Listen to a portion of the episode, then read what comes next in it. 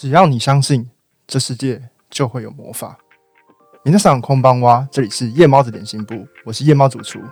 现在是深夜子时，我们会在你最想要吃宵夜的时间，献上最邪恶的甜点，边吃边聊各种宅气满满的大坑小坑。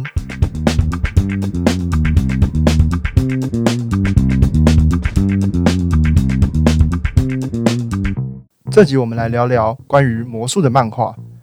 那来欢迎我们的嘉宾是台湾魔术发展协会台湾 Magic Development Association 前理事长雨辰大大。嗨，大家好。雨辰大大，我们今天先来品尝我今天做的甜点。好，没有问题哦。今天是一个很可爱的寿司甜，我们做成寿司的形状，它有点军舰卷分子料理的概念。哦，真的？对，我该从哪个开始吃？嗯，这两个应该是橘色的，可以先开始吃。橘色的先吗？对。外面那一层是橘肉 d i s c a 外面这一层嘛？你说黑色这个吗？对对对，它是千层蛋糕的那个派皮。哇！下面那边用到的是白巧克力的做的，类似像是布丁或是慕斯之类的感觉。嗯嗯嗯。然后上面用的是那个分子料理的原理，就是金球化的做的果汁。那下一个，下一个这个是海胆。海胆哦，好海胆，嗯，赞。那我一边你在吃的时候，我就跟大家讲一下为什么会做出这种感觉的甜点。那一直以来就是分子料理这种方式，在就是甜点里面，它就像是魔魔术一样，它玩一些很多的不同的花样、很多的技巧，然后去创造一些诈骗的外观，让你去感受到那个体验、视觉体验跟味觉体验是错开的这件事情。所以我就故意在这一次玩了一下这个手法。嗯。算是我一直想要尝试的东西，但找不到机会使用，然后这次觉得，哎，是个时机来用一下好了。嗯，柠檬塔，哎，对，是柠檬。哦，有吃到柠檬皮的香味。你是用黄色的柠檬吗？我想说，没有看到绿色的皮，只有吃到那个皮的那个香香的味道。因为通常我可能会在后面就把那个皮捞掉。哦，嗯，因为绿绿的皮就会让它那个酱变成有一点有有那个香味。我之前有做过那个柠檬塔。我也是为了美观，特别用黄色的皮。对对对，其实黄色的柠檬跟绿色的柠檬香味的确是不一样哎，不太一样的。但是我有时候真的很懒得特别去买那个哦，那个全联才买得到，好像其他超市很少进。对，很麻烦，嗯，就是不好买，然后又贵。对，贵。黄色柠檬不知道为什么就是比绿色柠檬贵很多，因为一定要一定要进口，把它四克好像六十块还多少钱，很贵。那所以这次还是正常的用这个。不过我通常会在柠檬塔里面加百里香，我觉得那个味道跟柠檬塔蛮搭的。嗯嗯嗯嗯，我是看过蛮多人加蛋白霜，可是我觉得蛋白霜会跟那个塔有点让它太太怎么讲，太黏糊糊，反正吃不到本身那个塔的那个香味，会被蛋白霜盖过去。然后哦，我刚刚很好笑哎，我刚刚因为它是军舰的形状嘛，吃寿司会习惯先把鱼料放在舌头上，我想说哎。尝试一下用寿司的吃法来吃，结果一放下去，靠腰那个冲击太强了，全部都是柠檬的酸味，很酸，真不错，我喜欢酸酸的甜点。那我们来介绍一下今天的主题。嗯，那今天主题就是关于魔术的漫画。是最近有一部漫画算是开始有算蛮红的，它目前在网络上翻译名称叫做《为魔女们献上奇迹般的鬼术》。嗯，原名是《马九尼萨萨格鲁多里克多里克》。OK，哇，你日文，我记得你日文很好，没有一点点，就是还不错，动漫宅的日文程度，大概就是我也是大概动漫宅的日文程度而已。嗯，但每次遇到这种可能还没有正式翻译名的漫画，都会比较麻烦，可能都要为大家提供两个版本的名称。对，那这部漫画它目前在周刊少年 Magazine 上面连载，它算是还蛮新的作品，可能只有十几话出头而已。嗯嗯嗯，但该作的漫画家渡边静老师，他之前有蛮多有名的作品，像是真实账号、石村奇的钢铁少女、虚拟女友等等的。那他一直都还在那个周刊上面每个上面连载。那作品的风格就是有一点点黑色的，然后青春的作品。嗯嗯，对，会有蛮多比如说血腥的杀戮的画面，但又不会说很踩过界，就是他还是在那个少年漫画的范畴。对他很少年。那这部漫画的剧情，简单来说，是一个知名的天才魔术师在舞台上，因为魔术失败，然后就死在舞台上了。接着他穿越到了中古世纪的欧洲，他遇到那边的人，然后那个人却被视为魔女，他为了救他，就开始到处去踏上一段拯救被视为魔女的人的一个旅程。那这个旅程的过程，他就是利用魔术的技巧，最后去成为那个扮演拥有魔法的恶魔，然后跟教廷对抗着的这样的故事。嗯。难得是一个把魔术当成英雄能力的题材呢。魔术当成英雄能，我觉得，因为很多故事就是，比如说什么超能力者故事里面，很多时候他们拥有魔术的角色都会写的过于夸张了。他们的魔术跟超能力是一样的，没错。但这部的魔术，我觉得他有好好稍微的考究过，有有有看得出来，作者有一点点那种魔术知识，可能大学加过魔术社，类似这种感觉。对，或是他现在的可能作家、漫画家，他们都有好好去取材。感觉他是有用心的，对啊，他有用心在魔术这一方面，里面很多一些有关于魔术的细节，会跟真实的魔术方式有一点点那种异曲同工之妙的感觉。但是他画面都有点大，对，的确会觉得啊，真的要这样办到是有点困难的。嗯，但是他用的原理可能是真实存在的某个魔术原理。对啊，不过毕竟是漫画嘛，画面大一点，大家不会在意的。它里面我觉得有几个概念，我觉得蛮有趣。首先最一开始就是，嗯。这部漫画里面，他主角他在他原本的现实世界里，他作为一个就是超知名的魔术师，但是他一直以来其实是渴望有真实存在的魔法。嗯，我觉得这这个设定啊，其实就已经是魔术圈很多人会讨论的一个重点了。对，大家的魔术哲学到底是哪一边的？一直以来，我们都有魔术师在说，哎，有些人就很讲究。以前中古世纪，大家认为魔术是魔法，那。魔术本来就应该是魔法，它就应该那么神奇，而不是变成现在这种很像娱乐的方式。有些人是这么样一派的，那也有些人会觉得说啊，魔术现在就是娱乐啊，你干嘛把它看得那么重啊？中古时期是因为大家都不知道啊，现在大家都知道了，就是一种娱乐。所以对于魔术的神圣性跟不神圣性呢，嗯，我们也可以看到线上一些魔术师有一些不同的看法。像知名的新生代魔术师周瑞祥，他就在他的公演中说，魔术已死。而他的魔术已死，所代表的，也就是他没有了中古世纪人们敬畏那种真的神奇、很那种很神奇啊、很不可思议的感觉，就变成娱乐娱乐之流。那你觉得关于魔法这件事情？因为我在周瑞祥那个就是那场表演里面，他谈论的概念是说，他觉得魔术本身其实就是魔法，他的概念应该是这样子。对对。他只是觉得在那个时代，大家不知道方法，嗯，所以大家认为那就是魔法。可是他到了现代，他大家才把他认为那是魔术。对，那你觉得那个分水岭或是那个差异性是什么？一般人对我们来讲，我们到底是真的相信他，还是不相信他？是觉得说一定有一个方法，只是我不知道，或是他做了很不可思议的事情，怎么会这个样子？在古时候，他那个概念有点像是，其实我们认知的那个魔法，就是我们现在人可能会区分《哈利波特》里面那个叫做魔法，嗯，没错。但是魔术师在舞台上表演叫做魔术。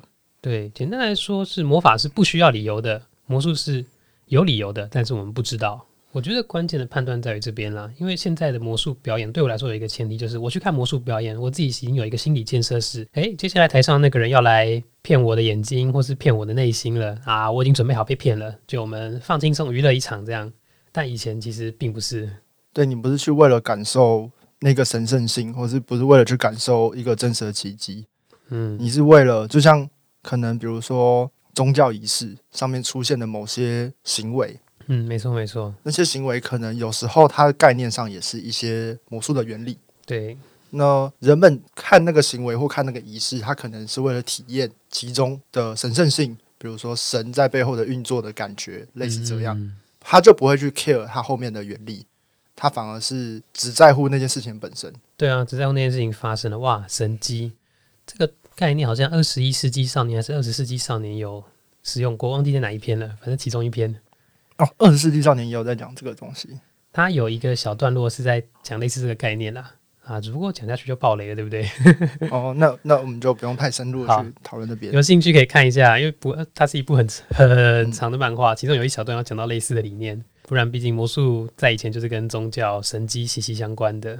哦。我觉得这部分蛮有趣的点在于，他开头也有一个地方是他很心死的点在于，他台下的观众看他的魔术的时候没有这么的热情，他们很多时候就是还是会看手机，然后再看一看表演。是，那个真的是蛮真实，现在魔术师的感受，嗯，就是声光娱乐的刺激，很多时候已经大于魔术表演了。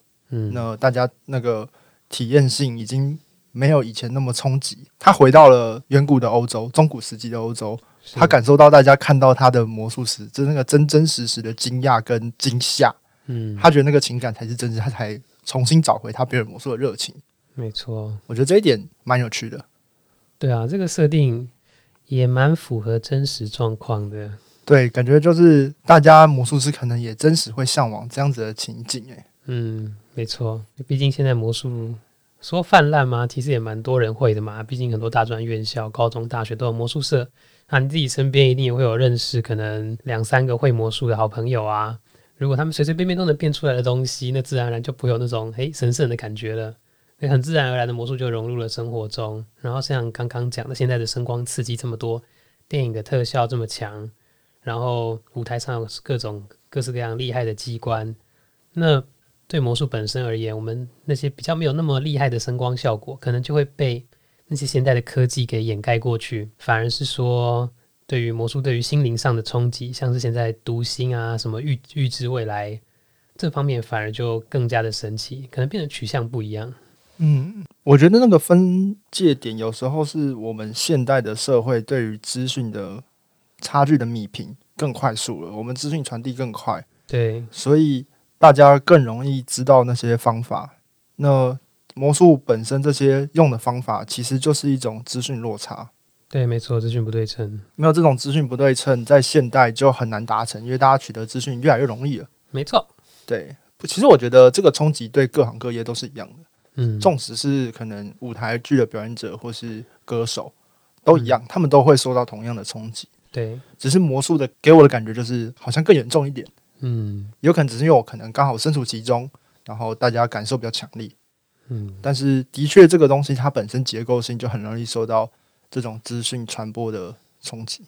对啊，因为毕竟大家以前在学习魔术的时候，对这个资讯传递方式是有一定程度的限制的，不会像现在这样子，网络上上传个影片就嘣一个四散的发射，所有人可以轻松的得到魔术方面的讯息。那在以资讯不对称这件事情为前提运作的这个才艺，也就是这个表演魔术之下呢，相较之下就很吃亏。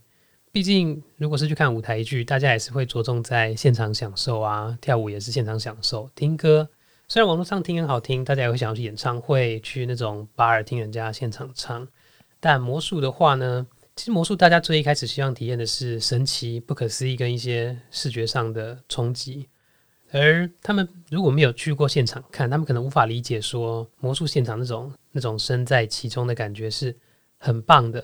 那他们既然没有了第一次体验的话，他们就只会觉得，哎，我只要在 YouTube 上面看一看，然后很神奇就够了。嗯，好像是这样。这就是为什么就是实体的活动、实体的线下的一些表演，就是越来越难推广。其实魔术师现在也是蛮多，最后就是很依赖在。镜头面前表演，因为那个是触及最快的方式。对，但是也是有一派很认真的模式，他们也是始终相信现场的感受永远是大于镜头前。你在荧幕后啦，应该说观众在荧幕后感受到的东西是。那我之前的一些工作体验的的确确就是如此，就是同样的东西，可能放到镜头前面，相对的威力就会下降很多。对，回来聊到漫画里的一些桥段好了。好。那你自己有什么印象很深刻，就是看完之后很有感觉的桥段吗？我自己比较感觉的桥段嘛，就他要把那个魔术在以前中古世纪的神圣性表达的算是蛮透彻的。反而说我不会那么去在意他讲的那些魔术秘密，而是把它就当做成是一种剧情的手段啊之类的。因为它跟其他的魔术漫画比较不一样的地方在于说，它比较像是在讲解背后的原理，像是柯南在揭露人是怎么杀的一样。就大家看那个机关。有点像是那种可能三十年、二三十年前的老漫画的那种套路，先先给你一段悬疑的，然后最后再下一话再揭秘这样子。对，它是一个推理漫画的结构。对，是一个推理漫画的结构。然后呢，在这样子的结构之下呢，反而就是说，跟一些那种其他以魔术真正的魔术为主力，他可能还偶尔教你一两招有趣的小魔术那种，比起来呢，他就是把魔术当成是一个结构，不是结构，当然是一个表达漫画剧情的手段啦。或是他就像是福尔摩斯，时不时就是推理一下旁边那个人到底是谁，那样子去带出他角色特性的一个方式。嗯，差不多这种感觉。我觉得它里面设定有一个很有趣的地方是，稍微哦一点点雷，大家听一下，就是它里面对抗的是教廷，就是教会里面负责执行就是魔女猎杀的人。那这些人，他除了负责追杀这些魔女以外，他们还有个工作，就是要算是继续传教，然后让大家感受到教会本身的神圣性。是他们做这件事情。其实我之前有讲过一个漫画，在讲就是在地狱边缘呐喊，在地狱边缘呐喊那部漫画也有讲到魔女猎杀，他们里面其实也是用到类似像是魔术的手法，只是他没有以这个为重点。那这些猎杀部队，他们都有。这样的任务，应该说他们所有事情都做都是一样，就是为了巩固教会本身的权力跟在人民心中的象征的感觉。然他们也是利用了魔术的手法，就是说现在正方反方大家都是在玩魔术，在比拼魔术，对比看谁比较神奇，谁的神机不能先被识破。对，我觉得这点就是蛮有趣的。现在的时代其实不太会像这样子比拼魔术了。嗯。因为说实话，魔术用这种方式比拼，其实算是比一种比较伤害性的呈现方法。因为毕竟魔术就是啊，两边的人通常都知道对方的秘密。现在很少那种魔术师看到也不知道怎么做的，太少太少了。这种魔术，那既然是这个样子的话，那我揭露你的，你揭露我的，这样揭露下去，哇，没完没了。最后受伤的还是魔术师本身。所以拿这种比较具有挑衅意味的感觉来当做题材的话。通常魔术师比较不乐见啦，不过毕竟在这种漫画里面呢，大家就是看个开心而已，我觉得也不错，是个很好的那种引起大家注意或是让剧情顺利走下去的形式。讲到关于魔术师的比赛，其实现在的魔术比赛形式跟以前就很不一样。嗯，那刚好你们台湾魔术发展协会就是主办了很多关于魔术的活动。是，那其中也有关于魔术的比赛，你可以稍微为大家介绍一下这样的活动的性质是什么，然后他们里面到底在发生什么事情？好，简单来说呢，TMA 国际魔术大会是一个在亚洲区颇负盛名的大会，我们每年会举办一个为期三天的活动，每天晚上都会有一场晚会。而我们除了晚会表演之外呢，我们还有研习会以及比赛的部分。魔术比赛呢，因为魔术相当难比较嘛，所以我们会先粗略的分为舞台部门跟近距离部门。近距离部门可能就是大家熟悉的，可能平常会看到朋友在桌边变的扑克牌魔术啊，或去餐厅看到那一种。舞台上的就可能大家比较少见，像是高中、大学朋友们的成果发表会，会在舞台上搭配音乐，在变出他的扑克牌啊、鸽子啊什么的，那是大家比较容易接触到的舞台魔术的范畴。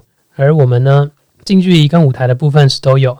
那在比赛的人呢，通常是在他们大学的时候，大学的这些魔术师们，他们为了上成果发表会，花了很大的心力，然后好不容易做出了一套他们自己的程序，也就是他们自己的表演。而这套表演呢，他们可能花费了很大的心力，或是他们只表演完一次觉得不太够。那台湾有些大学生，他们的水水准也确实非常的高，只要再稍微琢磨一下。就很容易到那种国际级的水准。嗯，有谁是直接一下就上去的？我想想看，黄渤汉。嗯，没错，就像主厨刚刚讲的，黄渤汉是一是一个台大的学长，比我们稍微大一点点。他在当初大学的时候来 TMA 比赛，直接在当时击败了两年后的世界冠军，拿到当时 TMA 的总冠军。那可惜世界冠军进步的比较快啦，所以后来他还是拿到世界冠军了。不按学长，对不起，没有骂你的意思。可是他当时真的很厉害，他算是有点像天才学生的感觉。他只花了一年的时间排出这套程序，那套程序呢是一个比较故事性的程序。他是一位扮演徐志摩的魔术师，整个就是用徐志摩的角色，然后在中间拿出他的书变书签，配合他徐志摩知名的诗《再别康桥》来来做这种表演。其实这部分是大家完全没有办法想象，说诶怎么会有这样子的魔术呢？所以其实魔术比赛比较像是展现魔术师无处发挥的创意的这种地方，大家会想办法做什么角色扮演啊？比方说有些人，我最近看到学生的成果发表，有人在扮演成女盗贼，在博物馆里面偷东西，甚至有人一人分饰两角来诠释一份命案。等等的这种比较跳脱我们所认知的魔术范畴，反而把魔术当成是一种表演的美材，融入在表演里面，算是大家比较少见的一种题材。所以非常推荐大家来看一下魔术比赛，甚至可以看到一些日本、韩国那些人脑洞大开的 想法。我记得最厉害的就是一个爷爷，他从头到尾就是在编扑克牌的魔术。我们那个时候看到他交来的音乐，然后这个音乐怎么时间长度是无限制的？想要这爷爷来乱的吗？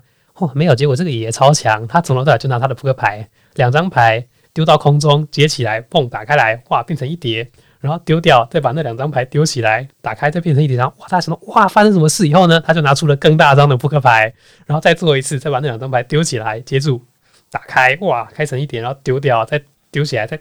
接住再打开，这样说，哇靠，太厉害吧的时候呢，他又拿出了更大张的扑克牌，然后再就大概可能跟他的身体一样大，然后就丢起来，就接住，然后再打开，丢起来就打开，大家全场嗨到爆。魔术常会用这种你想不到的形式来出现，我觉得是非常有趣的体验。对，而且我们对于魔术的认识，很多时候就是很经典的魔术师的形象，但非常现代，就大概这三五年的魔术已经进化到它有点像融入戏剧更多的部分了。对。对，所以他在演绎，比如一个角色，他在演绎一个特殊的情境剧。嗯，那很多时候我们看很多戏剧，它是没有办法呈现出电影里面的效果的。它很多时候都只能用一些假人假术。对啊，对。但现在我们现在可能，比如说去看《哈利波特》，它里面的确会有一些几乎就是魔法的方式的呈现东西。那它就是用魔术的方式在运作。那的的确确就是像是近代的。舞台剧需要的技术，对，等于是那种很无缝的把那种舞台效果安插在里面，但是你会觉得，哎，它很神奇，它怎么发生的？而不是像舞台效果说啊，那个就是机关，而且我也知道那个机关在干嘛的感觉。嗯，就很接近我们说的，就是重现魔法这件事情。嗯，哦，我要提一点，我觉得黄渤汉他没有办法，就是可能得到世界冠军的一个原因，可能是因为。他去世界级的比赛的时候，评审都是欧美人，他们没有办法理解再别钢桥的意义跟美感。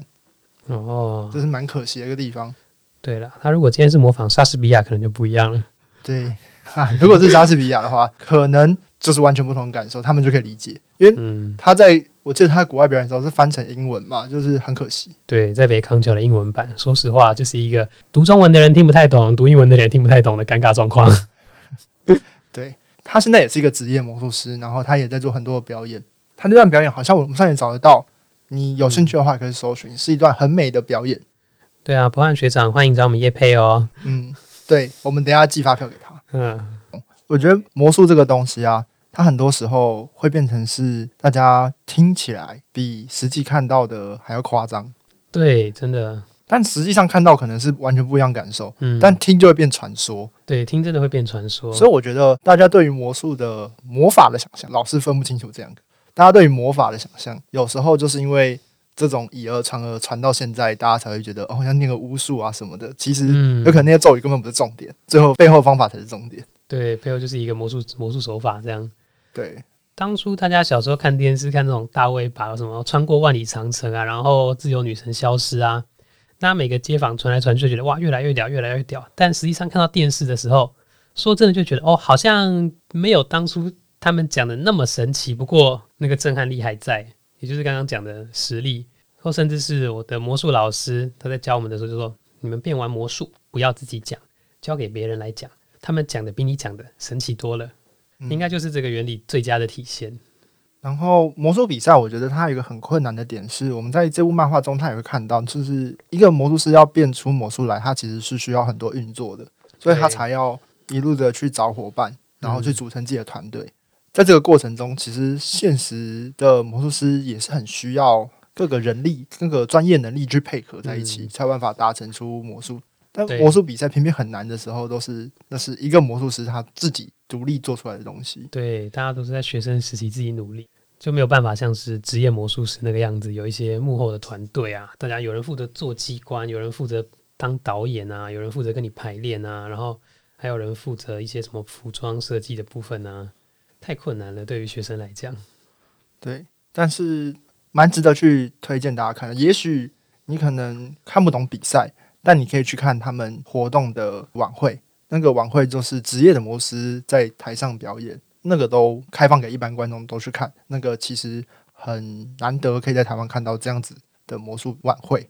是因为我们晚会会邀请很多国外的嘉宾来台湾表演，然后他们表演的秀通常就是他们那套比赛的程序，然后那套程序他们已经可能有一些比较老的前辈，他们已经精练了十年、二十年以上，你就会看到一一个非常老练、很有艺术价值的作品。看了以后，那种现场的感动真的是真难以用言语形容了。这个看的比较厉害，漫画这个形式很有趣啦，因为这一部漫画它。它是在塑造魔术的对决感嘛？然后那个对决感，其实如果说是像跳舞好了，跳舞他们可能就是随性，大家可以一直 battle，一直 battle，第一 round battle 完，哎，平手，然后在第二轮、第三轮、第四轮这样一直 battle 下去。可是魔术不一样，像刚刚主厨讲的，主厨讲的魔术是需要准备的，我们要很多事前的准备，有点像是大家在那个事前准备比拼大赛，每个人那边诶，都在舞台上做机关啊，然后东弄弄西弄弄啊，最后再出来 battle 啊。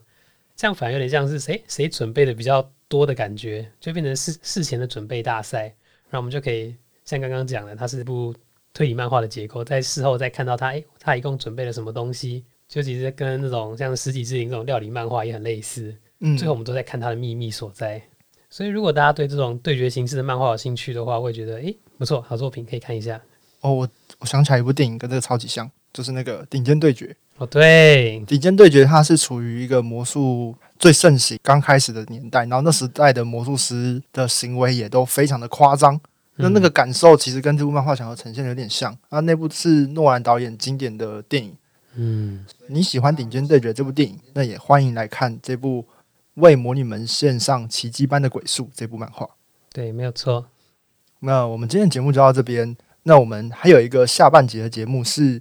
雨辰大大来分享他觉得很棒的魔术师的漫画，叫做《麒麟魔术师》。